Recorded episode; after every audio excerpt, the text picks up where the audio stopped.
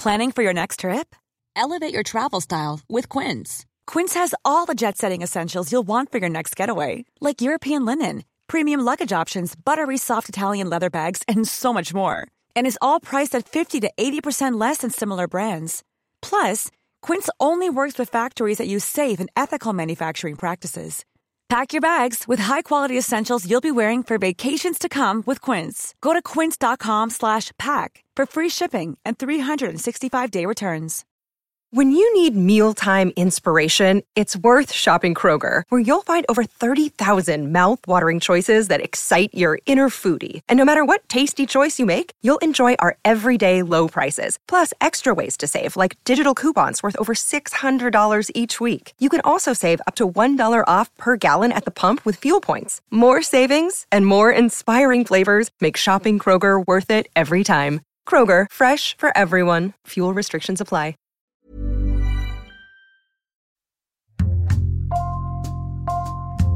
Bonjour, c'est Jules Lavie pour Code Source, le podcast d'actualité du Parisien.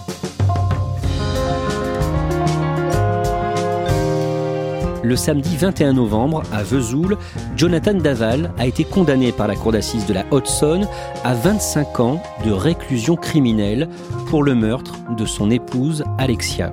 Cette actualité vous a peut-être passionné, peut-être pas. En tout cas, vous avez forcément entendu parler de ce procès.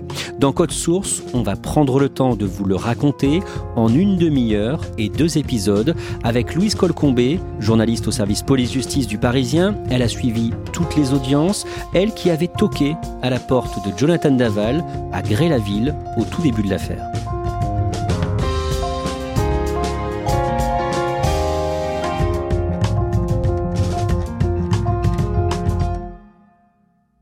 Louise Colcombé, le dimanche 15 novembre, à la veille du début du procès, vous signez un avant-papier dans le Parisien et vous proposez un titre. Lequel? C'était euh, Alexia et Jonathan Daval, ce couple qui nous ressemblait tant. Pourquoi ce titre? De ce qu'on en connaissait alors, ils avaient des problèmes relativement classiques. Euh, la mésentente avec la belle-mère, le type qui ronfle la nuit, euh, les reproches, t'es un peu mou, euh, aide-moi pour les travaux. Et les problèmes d'infertilité d'Alexia, c'est une maladie qu'ont beaucoup de Françaises et qui se soigne, qui, qui est pas du tout insurmontable. Et lui, il avait des, des problèmes d'érection. Et bon, mais ça me semblait pas insurmontable, voilà. Dans ce papier, vous rappelez l'histoire de ce couple parfait en apparence, en fait au bord de la rupture, et vous donnez un détail, ils se sont mis ensemble jeunes, Alexia avait 17 ans et lui 21 ans. Pendant ses études, elle a eu un coup de cœur pour un autre jeune homme et c'est sa mère qui l'a raisonné. Ils avaient pris des cours de cuisine ensemble en fait et il y avait euh, dans ce cours un pâtissier et elle avait eu un petit coup de cœur, un coup de béguin pour ce garçon mais elle était déjà en couple depuis un petit moment avec euh, Jonathan qui était bien sous tout rapport etc. Et donc euh, Isabelle m'a raconté qu'elle avait dit à sa fille écoute bon réfléchis mais là il me semble que, que tu as trouvé le bon. Puis Alexia avait réfléchi, elle était restée avec Jonathan. Louise Colcombé, vous êtes euh, journaliste au Parisien, vous avez couvert cette histoire depuis le début, et Jonathan Daval, vous l'avez rencontré quand on croyait encore qu'il était une victime dans cette histoire. Quand moi je vais le voir, on vient de découvrir le corps euh, carbonisé d'Alexia et on est le lendemain matin, je sonne chez lui et euh, non seulement il me répond mais euh, très poliment parce que je lui demande s'il veut parler et il me dit non pas maintenant. Mais avec un sourire très poli là où il devrait bon logiquement m'envoyer paître. Et ça m'avait très étonné donc je lui ai dit mais plus tard et il m'avait dit oui non non oui non bon. Ça m'avait semblé très bizarre, il avait l'air très détaché, j'étais presque plus mal à l'aise que lui. Vous l'avez ensuite aperçu environ un mois plus tard dans le bar PMU des parents d'Alexia, Isabelle et Jean-Pierre Fouillot. J'ai été retournée parce que c'était une, énigme et je voulais euh, voir un peu comment Gray vivait la possibilité qu'il y ait un tueur euh, dans la nature. Et puis, évidemment, euh, voir cette famille se marier et l'endroit pour voir ça, c'était le, bar. Donc, je m'étais assise discrètement, j'avais regardé un peu les parents qui continuaient à, voilà, travailler. Et puis, à ce moment-là, Jonathan arrive, il se fait un petit café derrière le, bar et puis s'assied au fond sur les canapés. Et là, je les vois et ça symbolise vraiment cette affaire, c'est-à-dire que je les vois tous les deux s'asseoir à côté de lui et l'entourer de leurs bras comme si c'était euh, un fils.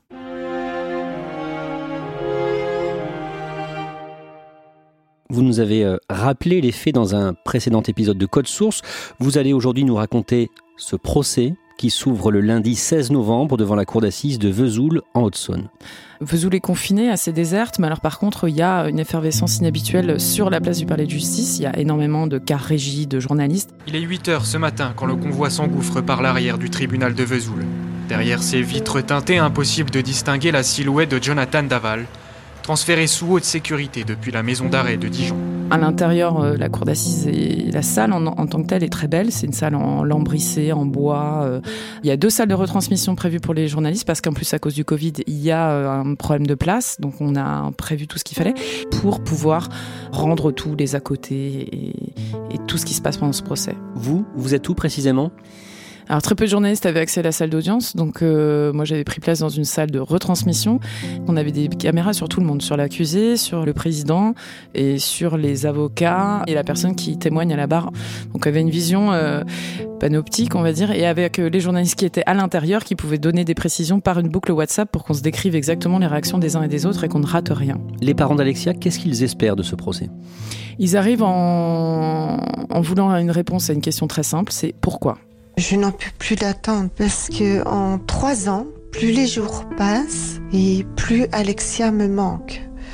On est en attente euh, de savoir ce qu'il est encore capable de raconter comme mensonge. Moi, j'attends juste qu'on mette le mot coupable sur sa tête. Eux, ils ont une thèse. Ils pensent que Alexia, c'est pas juste une dispute avec des mots blessants, c'est qu'elle voulait divorcer. Et la mère de Jonathan Daval va elle aussi assister au procès. Oui, alors elle est témoin dans ce procès. Normalement, les témoins n'ont pas le droit d'assister euh, tant qu'ils n'ont pas déposé.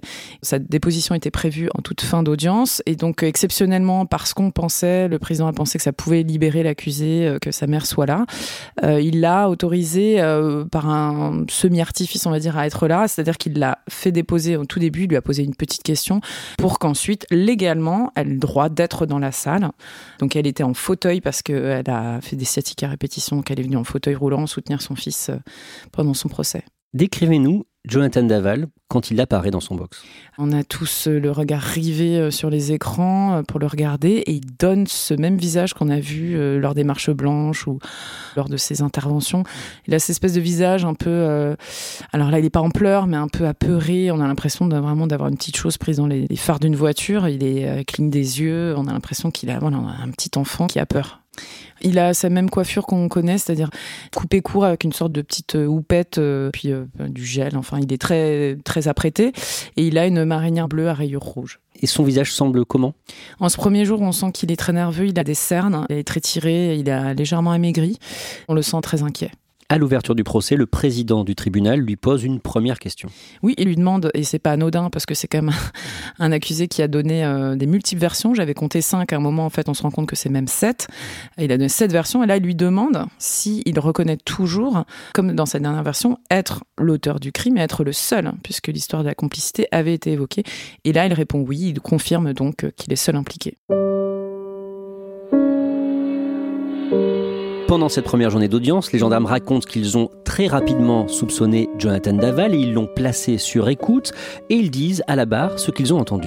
Oui, ils sont très frappés euh, du fait que Jonathan Daval, il a un, ton différent quand il a, ses proches au téléphone et quand il a sa belle famille, euh, comme s'il jouait une sorte de rôle.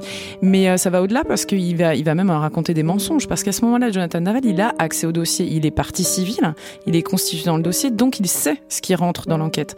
Et par exemple, il y a l'analyse du bol alimentaire qui était déterminante, puisque ça peut dire l'heure de la mort en fonction de ce que la victime a ingéré. Et il va dire un truc qui est complètement faux, puisqu'on le sait maintenant, il va dire à sa belle-mère, ah mais euh, le bol alimentaire en gros me disculpe, et elle lui dit, bah de toute façon, euh, t'as pas de quoi t'inquiéter, il dit, euh, oui oui non non, mais bon quand même, les heures que j'ai données sont les bonnes. Louise Colcombé, le lundi soir, la famille d'Alexia Daval et ses proches quittent la salle parce que les photos de son corps vont être projetées à l'audience. Oui, c'est le moment le plus dur du procès. Et ils partent parce qu'ils savent que ce qu'ils vont voir euh, va les marquer à vie et que, que c'est trop dur. En fait, on, progresse dans le bois des moulins. C'est là où le corps d'Alexia a été retrouvé. Donc, on a d'abord bon, voilà, un chemin herbeux. On voit les traces de pneus, etc. Puis, on se rapproche, on se rapproche, on se rapproche, on se rapproche. On arrive entre les deux troncs. On voit le corps brûlé, on devine de la peau. Et puis on se rapproche, on se rapproche, et même le président le dit, il hein, faut vraiment être prêt pour comprendre que c'est un corps. Et puis on, finalement, on voit le visage d'Alexia qui est déformé. En fait, il est encore visible, mais on voit que la chaleur a, fait son effet. Et une image terrible, euh, moi qui m'a marqué, c'est euh, le corps est ensuite déposé dans un sac euh, mortuaire. Et en fait, il s'est rétracté, ils appellent ça la position du boxeur, les légistes, et son pied détaché. Enfin, c'est absolument terrible. Louise Colcombé, le lendemain, le mardi, pour la première fois, la possibilité d'un viol d'Alexia par son mari est développée. Oui, c'est la première fois qu'on parle de cela euh, dans ce dossier qui pourtant a été euh, largement médiatisé. Le fait est qu'il a dit, lui, qu'ils avaient eu une relation sexuelle le mercredi. Elle est morte un vendredi soir. Et euh, il y a des traces de sperme dans son corps, c'est ce qui est compatible avec cette relation. ce qui est plus troublant, c'est qu'il y en a aussi sur la petite culotte qu'elle portait et sur le short qu'elle portait il y a trois endroits où on trouve ce, sperme, et donc notamment cette culotte, on a du mal à croire qu'elle aurait pu porter la même culotte que depuis le mercredi, ou remettre une culotte sale. Donc en tout cas, Jonathan Daval explique la présence de son sperme par ce rapport sexuel, soi-disant le mercredi. Voilà, un rapport dont on doute tous aussi un petit peu, puisqu'on a appris qu'il y avait quasiment jamais de rapport sexuel entre eux. Donc c'est une vraie question. Mais donc, qui parle d'un éventuel viol? Alors, ce sont les avocats de la famille d'Alexia qui posent ces questions-là parce qu'ils veulent des réponses. C'est vrai que c'est assez troublant. Euh, on est plusieurs à s'être étonnés de tout ça, euh, même parmi les journalistes. Après, il faut noter hein, que, et ça, ça avait été dit dès le début, il n'y a pas de signe euh, évident de viol, en tout cas de traumatisme sexuel. Il y a un petit bleu à un endroit, ça peut ne pas être lié. Le légiste a aussi expliqué qu'il existe des agressions qui ne laissent pas de traces. Donc en fait, on ne peut pas l'affirmer en tout cas, mais c'est difficile de l'exclure complètement. Mais donc quel est le soupçon des avocats de la famille d'Alexia Daval? Ils pensent qu'Alexia a peut-être été euh, violée, euh, soit euh, avant sa mort, soit juste après. Il faut savoir qu'elle avait aussi du somnifère dans le corps ce soir-là. Le légiste et d'autres médecins parle aussi des crises que faisait Alexia Daval selon son mari. Oui, alors crise, c'est le terme que Jonathan Daval a utilisé et ça, il en parle dès le premier jour quand il va chez les gendarmes en expliquant que sa vie de couple est une catastrophe et que sa femme est très agressive. Et il explique, elle a des sortes de moments où elle s'énerve, elle frappe, elle se frappe elle-même, elle frappe lui, etc. Puis elle est frappée d'amnésie, elle tombe et elle se souvient de rien. Elle, elle a parlé à ses proches de moments de blackout. Elle se demandait si c'était pas lié à son traitement contre l'infertilité. Elle en avait parlé à sa sœur. Et euh, une fois, sa mère l'a vue au téléphone, elle avait l'air d'être, euh, je cite, bourrée. Et le lendemain, elle la rappelle, elle lui dit, mais alors hier soir, elle lui dit, mais de quoi tu me parles? Elle ne se souvient de rien. Et ça, ça a été au centre de débat pendant toute une journée avec des neurologues, euh, des, tout un tas de médecins qui se sont penchés sur ça, savoir est-ce que tous les médicaments qu'elle a pu prendre auraient pu créer cet effet-là. Il n'y a pas de réponse formelle. On a parlé d'une épilepsie, mais qui ne ressemblerait pas vraiment à une épilepsie. La famille pense qu'elle aurait pu être euh, soumise chimiquement. Parce qu'en fait, il y a des médicaments pour lesquels elle n'avait pas vraiment de prescription, voire pas du tout, assez lourds, euh, comme le tramadol, qui a un nostalgique opiacé euh, assez violent. Et on a retrouvé ça dans ses cheveux, dans son sang. Donc il y a eu des prises répétées pendant plusieurs mois, souvent aussi au moment où elle est au moment de tomber enceinte. Donc c'est très surprenant qu'elle ait pu les prendre. Donc la question est-ce que Jonathan n'a pas pu lui donner? Et est-ce que ça, ça provoquait pas les crises? Mais globalement, cette journée, elle se referme sur cette énigme. On ne sait pas d'où viennent les crises Alexia et on n'a absolument aucune preuve qu'elle était droguée.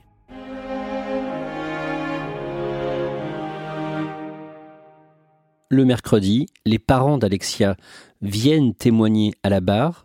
Son père, Jean-Pierre Fouillot, prend la parole en premier et d'abord il rend hommage à la mémoire de sa fille.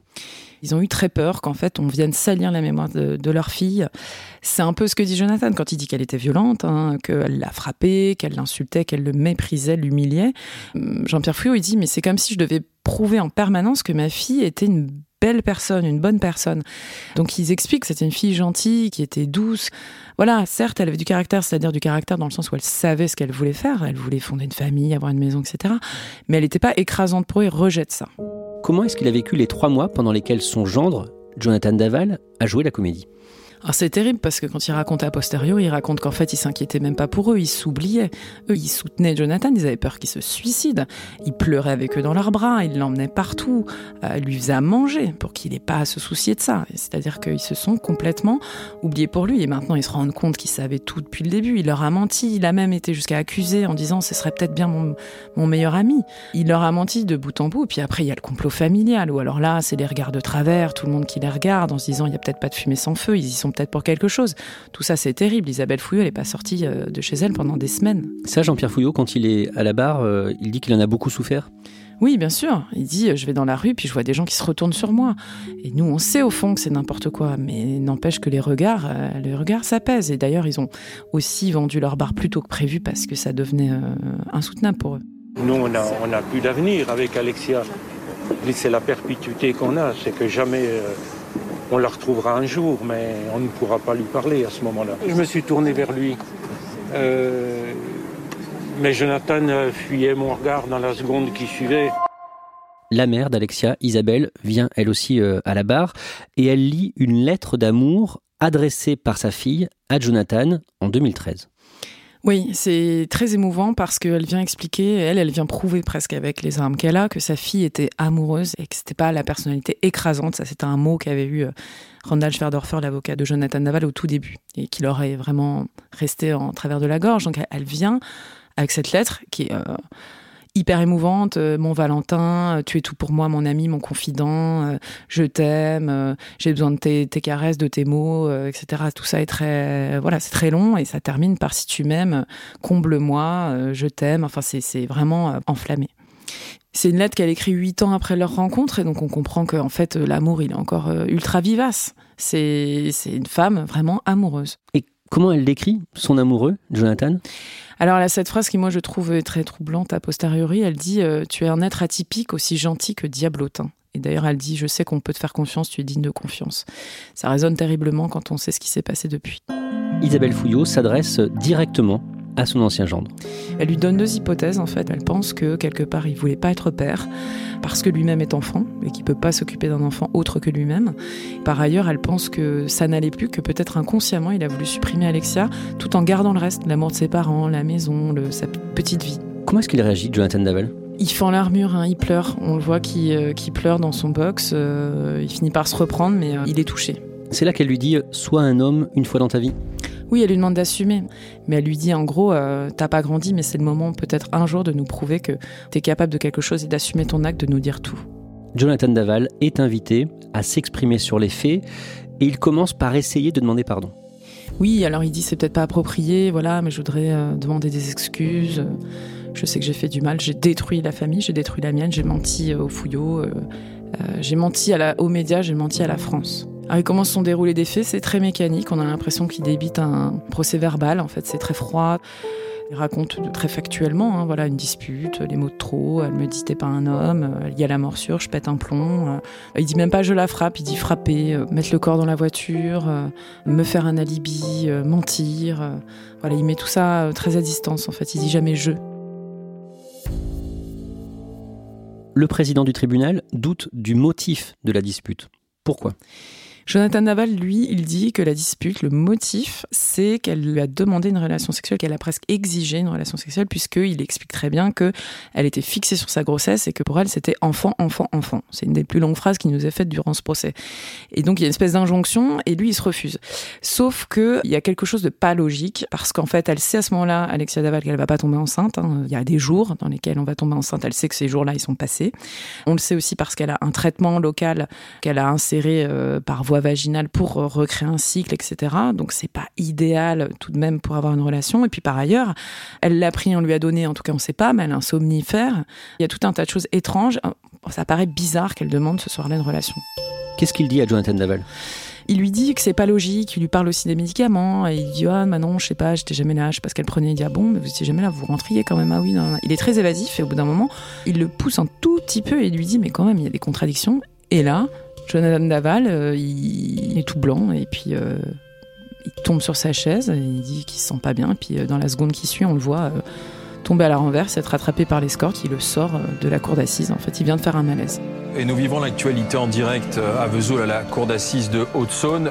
Jonathan Daval a pris la parole ce soir pour présenter ses excuses à la famille de celle qui était son épouse et qui est devenue sa victime. Mélanie Bertrand, vous êtes sur place pour BFM TV. Il se trouve que juste après, Jonathan Daval a fait un malaise.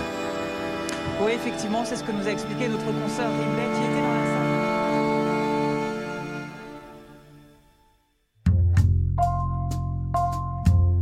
Merci Louise Colcombé, vous allez nous raconter la suite de ce procès dans le prochain épisode de Code Source. Il sera question notamment de la personnalité de Jonathan Daval, de son enfance, et vous nous raconterez aussi comment Isabelle Fouillot a essayé de faire parler le meurtrier de sa fille.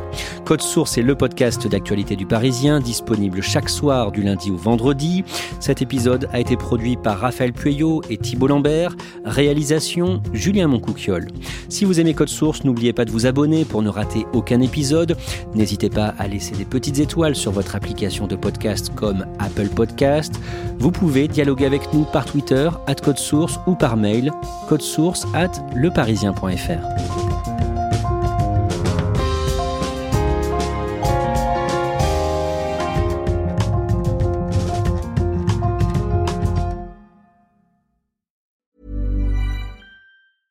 Normally, being a little extra can be a bit much, but when it comes to healthcare, it pays to be extra.